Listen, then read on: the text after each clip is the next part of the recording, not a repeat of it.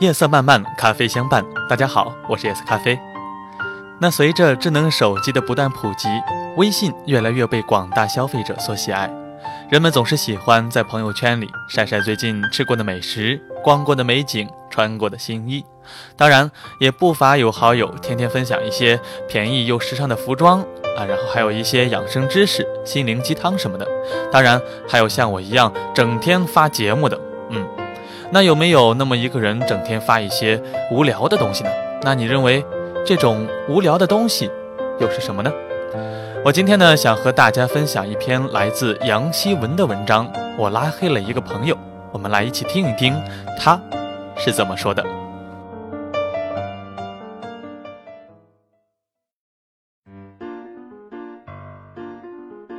我拉黑了一个朋友，来自杨希文。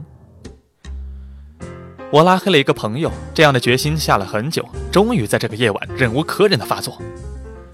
不知这是第几次了，我错过了他一个电话，于是他死命的再打十个；我错过了一条微信语音，于是就收到了轰炸般的留言。就连常年不用的 QQ 和 Messenger 都不能幸免，忘记关闭的提示音在手机上响的那是此起彼伏。我的朋友似乎用尽了全部的方式来寻找我，他恨不得把这个世界翻个底朝天，就像在找一个突然消失的情人一样。你一定以为他遇到了天大的事情，可是我打电话过去，却听到这样的回复：“哎呀，最近干嘛去了？怎么不接我电话呢？你怎么现在这么忙啊？我找你聊天都找不到。”他要聊的天是昨晚突然失的眠，早上遇见的超速司机，中午买的芝士汉堡，周末看了一整天的电视剧，然后话锋一转，变成对我生活里的每一个细节的逼问。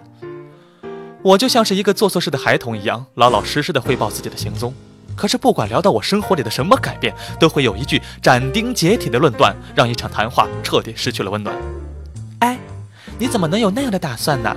我一点都不觉得你应该这么做。我要是你呀，绝对不会这么做。于是，我这个一向宽厚的老实人，也在这样反复发生的负能量谈话里，有了情绪。仔细回想这几年，他在我生活里扮演的角色，带来的正能量似乎越来越稀薄。不管我在生活里做出怎样的选择，似乎没有一件事情会得来他的支持。当我想要尝试去换一份薪水和技术含量都高一点的工作时，他皱紧眉头反对：“你除了现在的这份工作，还能做什么呀？”当我因为房东的态度差而计划搬家的时候，他双手叉腰，直白的表态：“我不觉得你应该搬家。”你或许会遇到更差的房东呢。当我厌倦了大城市的拥挤和繁忙，打算搬到另外一个城市的时候，他用一种愤慨的姿态面对我：“为什么想去别的城市？你到时候过得不好，肯定要回来的。”我长胖的时候，他第一个说：“哎呀，最近是不是胖了呀？” 而我瘦下来的时候，他也会寂静无声。我们去超市一起买东西，他会对我拿起的那一袋打折水果说。我从来不买降价的水果，都买最贵的。而当我攒钱许久买了一部相机，他又反过来指责我：“买那东西干什么呀？就知道浪费钱。”我一直把自己开了几年的破车当做宝贝，他每次看到我都挑起眉毛：“你怎么还不换车呀？你看看，你看看这掉漆的门啊，雨刷都上锈了。”唉，前一段时间。朋友圈里很多人都在争论，那些刀子嘴的朋友到底是否只是性子直呢？我感慨，哪有真正的朋友舍得用一句句带刺的话让你受到那些无谓的伤害？可是仔细想想，我几年前认识他时，他绝对不是这样的。那时我正经历人生中的艰辛时刻，又贫穷又辛苦，每天灰头土脸地奔跑在打工的路上。我的朋友总是会对我照顾有加，安慰我，鼓励我，给了我在苦难岁月里很多温暖的力量。我曾经把他当做非常真心的朋友，愿意把我所有的苦闷和开心讲给他听。我也无比羡慕他安稳的人生，把他当做一个可以学习的人生挚友，希望我也可以通过自己的努力，让自己的生活好起来。可是当我的生活真的一点点好起来的时候，他却换成了另外一种姿态，警觉而紧张，不再愿意做一个支持者。从很多次不欢而散的对话里，我想我渐渐地读出了一种声音，是从他内心露出来的。带着他没有察觉的高分贝。我希望你快乐，但你不要比我更快乐。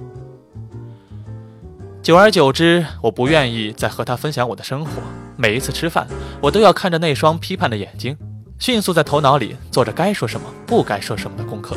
这样的压力让我渐渐悟出了一条规律：我只能向他展现不好的那一面人生，要隐藏好自己的每一点进步，因为不知道哪一件事情就会触动他那敏感的神经，让他的每一句话里都藏了刺儿，要扎破我那毫无防备的小威风。我说的话题永远只能是我的工作特别不顺心，我最近好像又长胖了，我住的地方太吵了，离上班的地方又远。我要在心底里埋得死死的事情是，我最近得了稿费，我换了车，我每天都在跑步，我打算去学日语。这些种种终于给我们的友谊画上了休止符。我想起了另外一些友谊，几年前在申请新西兰签证的时候，要用信用卡在线支付。如果没能及时完成付款，就保不住名额。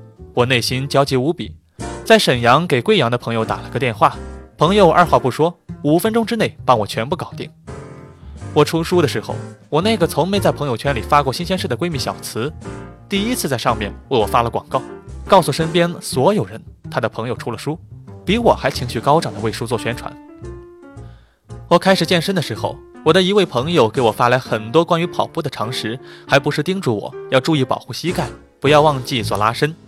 我记得他说过：“看见你变得越来越好，真的是太棒了，坚持住。”这样的友谊才是真正的友谊，不嫉妒，不挖苦，在我遇到困难的时候无私的提供帮助，也愿意为我人生的任何一点小收获而鼓掌。我们在人生这条辛苦的路上。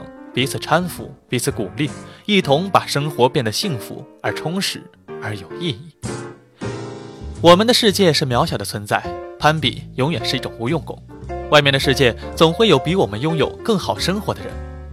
作为独立的存在，一个人不可能靠压低别人来提升自己。可是有的时候，说起来奇怪，恰恰是因为一个人的进步，对友谊产生了巨大的考验，让很多感情可惜的崩溃瓦解。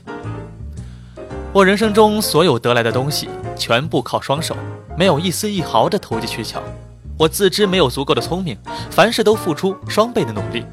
我理解每一个人生活里的辛苦，尊重每一个朋友的选择。不管他们决定去做什么，只要有足够的理智，我都无条件的支持和鼓励，愿意在他们遇到困难的时候给予默默的帮助，而不是站在他们要经过的半山腰，嘲笑他、刺激他、狠狠地踢上一脚。真正的朋友要大度到可以接受他比你走得更远，飞得更高，生活得更幸福。友谊的最高境界是能够心平气和地接受你当初那个穷酸的朋友，如今比你有了更好的生活。